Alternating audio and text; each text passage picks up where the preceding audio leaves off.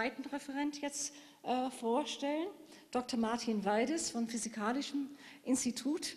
Er hat jetzt ein ERC Consolidator Grant oder das Consolidator Grant, Quantentechnologie mit natürlichen und künstlichen Spins. Martin Weides arbeitet seit 2012 als Wissenschaftler am Physikalischen Institut des KIT in der Forschungsgruppe von Professor Alexei Ustinov. Seit 2015 leitete er die Gruppe ERC Quantum Magnonics. Davor war er Experte für Festkörperphysik und Supraleiter unter anderem am Forschungszentrum Jülich und an der University of California Santa Barbara tätig.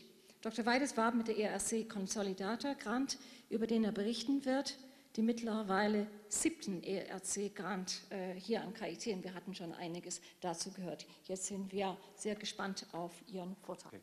Ähm, ja, vielen Dank für die ähm, Einführung. Ich stelle mich vielleicht doch hier hin. und ähm, ähm, ja, vielen Dank für die Einführung und äh, für Ihr Interesse an äh, unserer Forschung. Ähm, äh, zu meiner Person ähm, ist eigentlich auch das Wesentliche schon gesagt worden.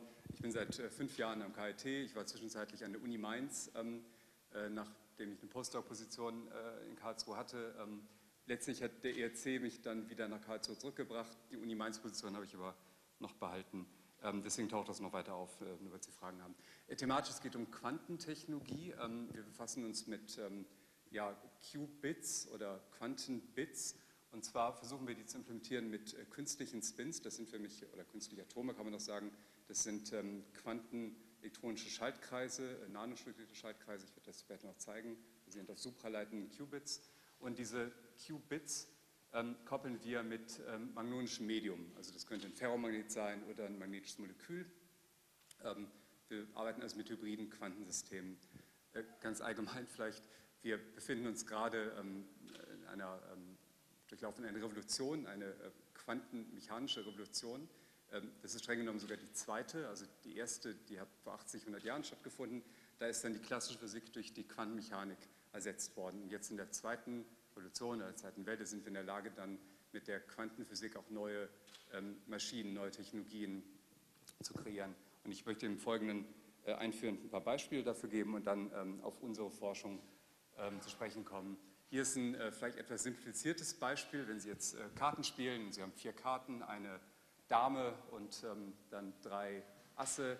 Äh, Sie ähm, mischen die Karten ganz gut, verdecken die und suchen die Dame. Und dann können Sie das entweder klassisch ähm, betreiben oder quantenmechanisch. Also ein klassischer Computer würde hingehen, würde eine Karte aufdecken, schauen, eine zweite Karte aufdecken, eine dritte, vielleicht sogar eine vierte, braucht also zwischen ein bis vier Versuchen, bis er dann die ähm, gewünschte Karte gefunden hat. Der Quantencomputer arbeitet anders, der macht nämlich nur eine Messung. Das ist ein vielleicht sehr einfaches Beispiel, aber es äh, verdeutlicht den äh, Speed-up, den auch exponentiellen Speed-up, den so ein Quantencomputer ähm, leisten kann.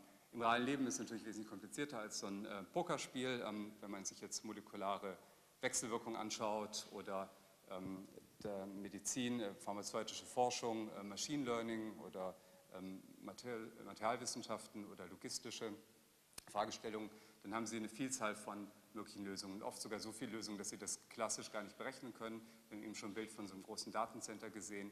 Ähm, sobald das Problem zu komplex wird, ähm, sind auch die großen Datencenter nicht mehr in der Lage, eine Lösung in hinreichend kurzer Zeit zu finden. Der Quantencomputer, wenn er dann hinreichend viele Qubits hat, schon. ja, der Quantenrechner besteht aus einem Qubit. Ich verwende das Synonym, also kann auch sagen Quantenbit oder Spin. Das ist hier mal dargestellt, ähm, was ein Qubit ist. Sie haben zwei Zustände wie ein Bit, 0 und 1. Nur sind Sie jetzt auch in der Lage, eine Superposition ähm, auszunutzen zwischen Grund- und angeregten Zustand, also 0 und 1. Ähm, nämlich Überlagerung beider Zustände. Äh, alle möglichen Zustände befinden sich auf der Oberfläche von so einer Blochsphäre. Und wir haben jetzt hier einen Vektor, einen Zustand mit der Wahrscheinlichkeit Alpha und Beta. Wenn Sie einen Messprozess durchführen, bekommen Sie entweder 0 oder 1 mit der Wahrscheinlichkeit Alpha Quadrat und Beta Quadrat ähm, den angeregten Zustand. Äh, das ist also ein statistisches, ähm, statistischer Prozess. Ähm, um den äh, quantenmechanischen Zustand zu bestimmen, muss man die Messungen oft wiederholen und eine Statistik aufbauen. Man sagt auch das Ergebnis verstärken. Wenn Sie jetzt ähm, viele Qubits haben, also ein Quantenregister und dann die quantenmechanische Verschränkung ausnutzen, dann bekommen Sie so einen Zustand, ziemlich kompliziert. Ähm, das Wichtige ist, ähm, dieser ähm, Quantenregisterzustand spannt einen sehr großen Rechenraum auf mit der Dimensionalität 2 hoch n. n ist die Anzahl der Qubits. Und das können wir auch äh, verdeutlichen. Wenn Sie jetzt, sagen wir, 20 Qubits haben, dann, ähm, Sie versuchen das Ganze auf einem klassischen Rechner zu berechnen, brauchen Sie viel mehr Bits, weil Sie nämlich einen Speicher benötigen von bei 20 Qubits ungefähr 16 Megabyte. Ähm, und um dann eine Rechnung auf einem klassischen Rechner durchzuführen, braucht es ungefähr Millisekunden auf dem Smartphone. Bei 40 Qubits brauchen Sie schon einen sehr schnellen Rechner und auch ein paar Minuten, um eine Lösung zu finden, die der Quantencomputer Ihnen sofort liefern würde. Bei 60 Qubits ist es schon sehr, sehr groß, bei 80 Qubits unmöglich. Der Rechenraum ist einfach größer, als äh, es Atome im Universum gibt. Das heißt, äh, klassisch können Sie solche Rechnungen nicht mehr durchführen. Das wäre aber interessant, extrem interessant. Es gibt ein paar Beispiele, wo man Quantencomputer sehr gut einsetzen könnte, zum Beispiel um die Stickstofffixierung zu berechnen. Das braucht man für die Düngemittel. Aktuell läuft das dem Haber-Bosch-Prozess, der ist äh, sehr energieineffizient. Die Natur leistet das mit Bakterien bei Raumtemperatur. Um das nachzuvollziehen und vielleicht auch großtechnisch zu berechnen, bräuchte es einen Quantencomputer, der 100 oder 200 Qubits hat. Ähm, was ich gerade beschrieben habe, ähm, nämlich die Berechnung äh, eines ähm, molekularen Prozesses mit einem Quantencomputer, ist eine Quantensimulation. Das hat Feynman vor 35 Jahren formuliert, hier in diesem äh, schönen Satz. Inzwischen sind wir in der Lage, einzelne ähm, einfache Quantensimulationsprozesse durchzuführen. Da nehmen wir also dann ein bestimmtes äh, System in der Natur, ein Molekül zum Beispiel, und übertragen das. Wir mappen das einfach auf ein System im Labor, das wir ähm, besser kontrollieren, um dann eine Lösung zu finden. Es gibt nicht nur die Quantensimulation, auch die Quantenkommunikation, bei der dann verschränkte Zustände erzeugt werden. Eine, die Zustände werden ausgetauscht, damit äh, das ermöglicht ein abhörsicheres Kommunizieren. Äh, Quantensensing, also Quantensensorik oder Quantenmessen ist auch ein Aspekt von Quantentechnologie. Da werden dann quantenmechanische Korrelationen ausgenutzt, um ein Messergebnis zu erzeugen, das besser ist als ein klassisches Messresultat. Und nicht zuletzt auch Quantencomputing. Da gibt es Beispiele, wie ähm, man zum Beispiel große Zahlen auf ähm, ihre Primzahlen oder auf ihre Faktoren ähm, schnell testen kann, was mit dem Klassenrechner nicht mehr geht, oder einfach eine schnelle Suche in einer großen ungeordneten Datenbank durchzuführen. Um jetzt einen Quantencomputer zu bauen, gibt es viele verschiedene Ansätze. Ich habe keine Zeit, das alles vorzustellen. Am KIT befassen wir uns mit diesem System. Das sind supraleitende quantenelektronische Schaltkreise. Das sind quasi unsere künstlichen Spins. Sie sehen hier ähm, einfach so eine konzentrische Struktur. Das sind zwei Elektroden, einen Disk und einen Ring, zwei Metallplatten auf dem Substrat. Dann mit dem Kreuz, das ist ein supraleitender Tunnel oder zwei supraleitende Tunnelkontakte. Wenn Sie das Ganze richtig äh, strukturieren, bekommen Sie ein Potenzial wie rechts. Das ist ein Spin-Halbsystem oder ein Qubit ähm, mit einer Energieaufspaltung im Gigahertz-Bereich. Und was Sie auf dem Chip auch noch sehen, sind die Kontrolllinien zur Auslese und zur Manipulation dieses künstlichen Atoms.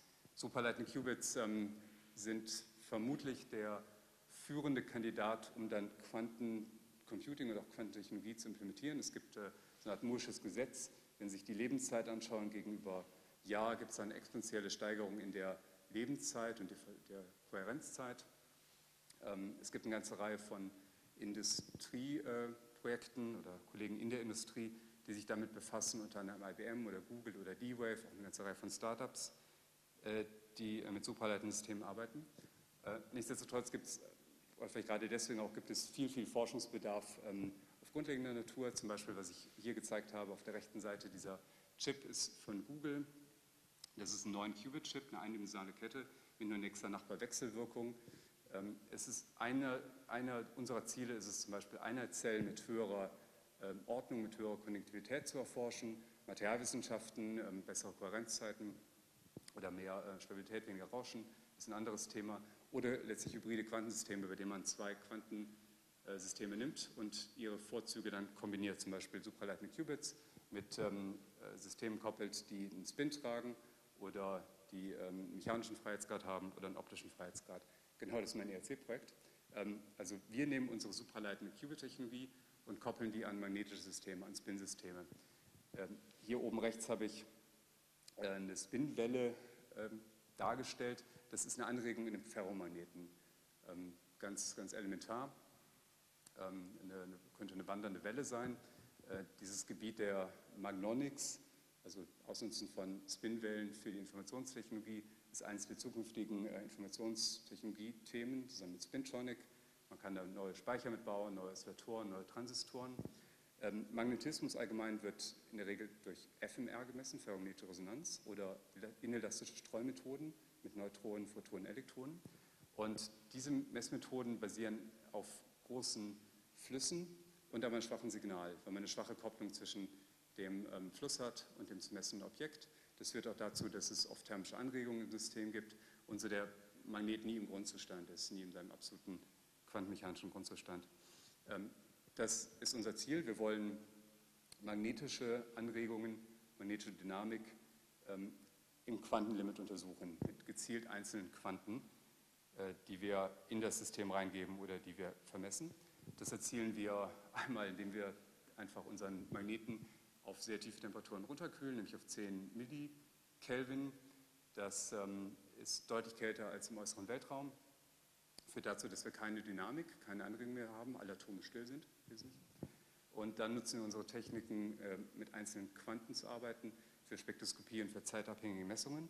Wir nehmen dann unser magnetisches äh, Medium, also unsere Spinkette, und erweitern die mit einem weiteren Spin. Das ist unser künstlicher Spin, den wir gut kontrollieren und sind dann in der Lage, gezielt Anregungen auf den Ferromagnet zu übertragen oder wieder zu detektieren. Wir können dann ähm, ähm, ja, Magnonen-Spinwellen erzeugen, äh, unter, äh, manipulieren äh, und Rauschmessungen durchzuführen. Das sind also grundsätzliche Fragestellungen. Ich möchte Sie jetzt auf eine Fototour durch unser Labor mitnehmen.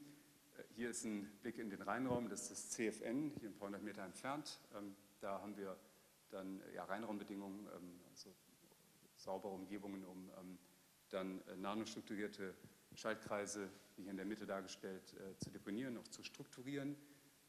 Die Schaltkreise befinden sich in der Regel auf dem Chip, der hat so einen Durchmesser von 5 mm. Das ist eigentlich nur Silizium mit ein bisschen Aluminium drauf. Und äh, das Ganze wird in eine Probenbox eingebaut. Wie sehen Sie auch hier unten. Diese, ah ja, was Sie auch sehen, sind zwei rote Punkte. Äh, jeder Punkt ist ein Qubit, also ein künstlicher Spin. Die haben einen Durchmesser von 500 Mikrometer ähm, und das sind wirklich ganz große makroskopische Objekte, leicht zu erkennen. Diese Probe wird dann in einen Mischkyrostaten eingebaut auf die unterste Stufe. Ähm, der kühlt es auf 10 Millikelvin runter. Und ähm, wenn, ähm, äh, also das Ganze wird noch geschirmt. Und ähm, wenn das System kalt ist, der Kyrostat ist verdeckt, der befindet sich hier man sieht dann eigentlich nur noch die Elektronik äh, und äh, ab und zu auch ein paar Studenten, die das System äh, vermessen. Die Elektronik haben wir wesentlich auch selbst gebaut und auch die Software dazu, ebenso die Datenanalyse.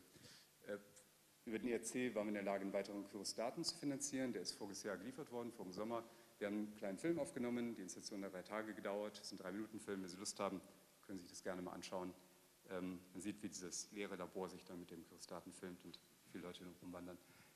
Das Projekt hat offiziell vor 18 Monaten angefangen. Der Kursstart kam vor ähm, ja, sechs, sieben Monaten. Ich habe noch nicht allzu viele Resultate, die ich Ihnen präsentieren kann, aber vielleicht ganz kurz ähm, auf einer Folie die ersten Ergebnisse. Vielleicht am wichtigsten, wir haben supraleitende Qubits, wir beherrschen die, wir können die herstellen. Wir haben sogar Systeme mit, ähm, Quantensysteme mit ziemlich guter Kohärenz, nämlich 10 Mikrosekunden. Wir sind dann in der Lage, dieses Qubit oder auch zwei Qubits komplett zu kontrollieren. Sie sehen hier eine Messung oder eine Operation der Staaten im Grundzustand, anfangs bei oben 0 im Nordpol, äh, haben dann eine kontrollierte Rotation um einen Pi-halbe Winkel auf den Äquator, können die Phase ändern, rotieren wieder zurück auf den Grundzustand oder äh, können auch komplexere äh, Systeme, komplexe Operationen durchführen. Wir haben auch ein neues Qubit-Design entwickelt, das ermöglicht ähm, eine höhere Konnektivität, eine höhere Kopplungskomplexität zu realisieren. Das ähm, ist interessant, um künstliche Spin-Gitter zu realisieren, mit denen man dann Quantensimulationen durchführen kann. In einer kürzlich publizierten, eingereichten, publizierten Arbeit haben wir zwei Systeme genommen, zwei verschiedene Quantensysteme, die erstmal schwach miteinander gekoppelt sind, aber durch eine bestimmte Pulsfolge dann die Kopplung, die Kopplungsrate zwischen beiden Systemen so stark nach oben getrieben, dass dann letztlich die Kopplung die dominante Energie ist. Das kann man nutzen für eine erhöhte Sensitivität, sagen wir, von unserem künstlichen Qubit mit den ferromagnetischen Spins ähm, oder einfach auch einen sehr schnellen Zustandstransfer zwischen beiden Quantensystemen. Und nicht zuletzt haben wir auch ein bisschen Materialforschung betrieben. Zum Beispiel haben wir uns JIC, einen klassischen Ferromagnet, angeschaut und den einfach bei extrem tiefen Temperaturen spektroskopiert. In einer anderen Arbeit hatten wir eine, in Kooperation mit Marie Ruben vom Campus Nord. Da haben wir uns äh, Yttrium, Yttrium ähm, Ionen angeschaut in, einer, ähm, einem Doppeldeckermolekül äh, und ebenso äh, die Quanteneigenschaften vermessen. Ja, das Projekt läuft. Ich möchte Ihnen vielleicht drei Ziele ähm, kurz vorstellen, die wir hoffen, in den nächsten dreieinhalb Jahren der Förderung zu ähm, erzielen. Das eine ist die quantenlimitierte Detektion von Spindynamiken in unserem äh, magnetischen Medium. Können zum Beispiel Pulse auf diesem Ferromagnet geben, äh, die Spins dort manipulieren, das Ganze mit dem Qubit dann auslesen. Wir wollen nicht klassische Qubit-Magnon-Zustände erzeugen, zum Beispiel ein verschränktes Paar, ein Bell-Zustand. Das kann man nutzen für die Quantenkommunikation äh, und nicht zuletzt auch dann ähm, direkt zu Quantencomputing und Quantensimulation direkt beitragen, nämlich indem wir zum Beispiel den Kopplungsresonator, ähm, das Kopplungselement zwischen zwei Qubits, das sind bisher Mikrowellenresonatoren, durch einen magnonischen Resonator ersetzen. Dadurch kann man die ähm, Skalen, die, Abstände kann man deutlich reduzieren von Millimeter auf Mikrometer. Okay. Ähm, die Ergebnisse, die ich Ihnen gezeigt habe, habe ich nicht alleine realisiert. Ich habe eigentlich nichts davon gemessen. Das waren alles meine Studenten. Sie haben hier ein äh, Bild, ein aktuelles Bild vorige Woche aufgenommen. Die meisten Studenten kommen vom KIT. Wir haben am KIT wirklich exzellente Studenten, das kann ich vielleicht nur betonen. Ähm, wirklich sehr, sehr gute, ähm, sehr interessierte ähm, junge Mitarbeiter. Ich habe auch eine kleine Kooperation mit Mainz, äh, wo ich immer noch zur Hälfte bin. Ähm, nämlich Mainz hat einen Schwerpunkt auf Magnetismus und unsere magnetischen Medien beziehen wir daher. Deswegen eine gemeinsame Doktorandin dort. Und vielen Dank nochmal für Ihre Aufmerksamkeit. Ich möchte mich nochmal entschuldigen, meine Folien waren Englisch. Ich hoffe, Sie haben es trotzdem verstehen können. Danke.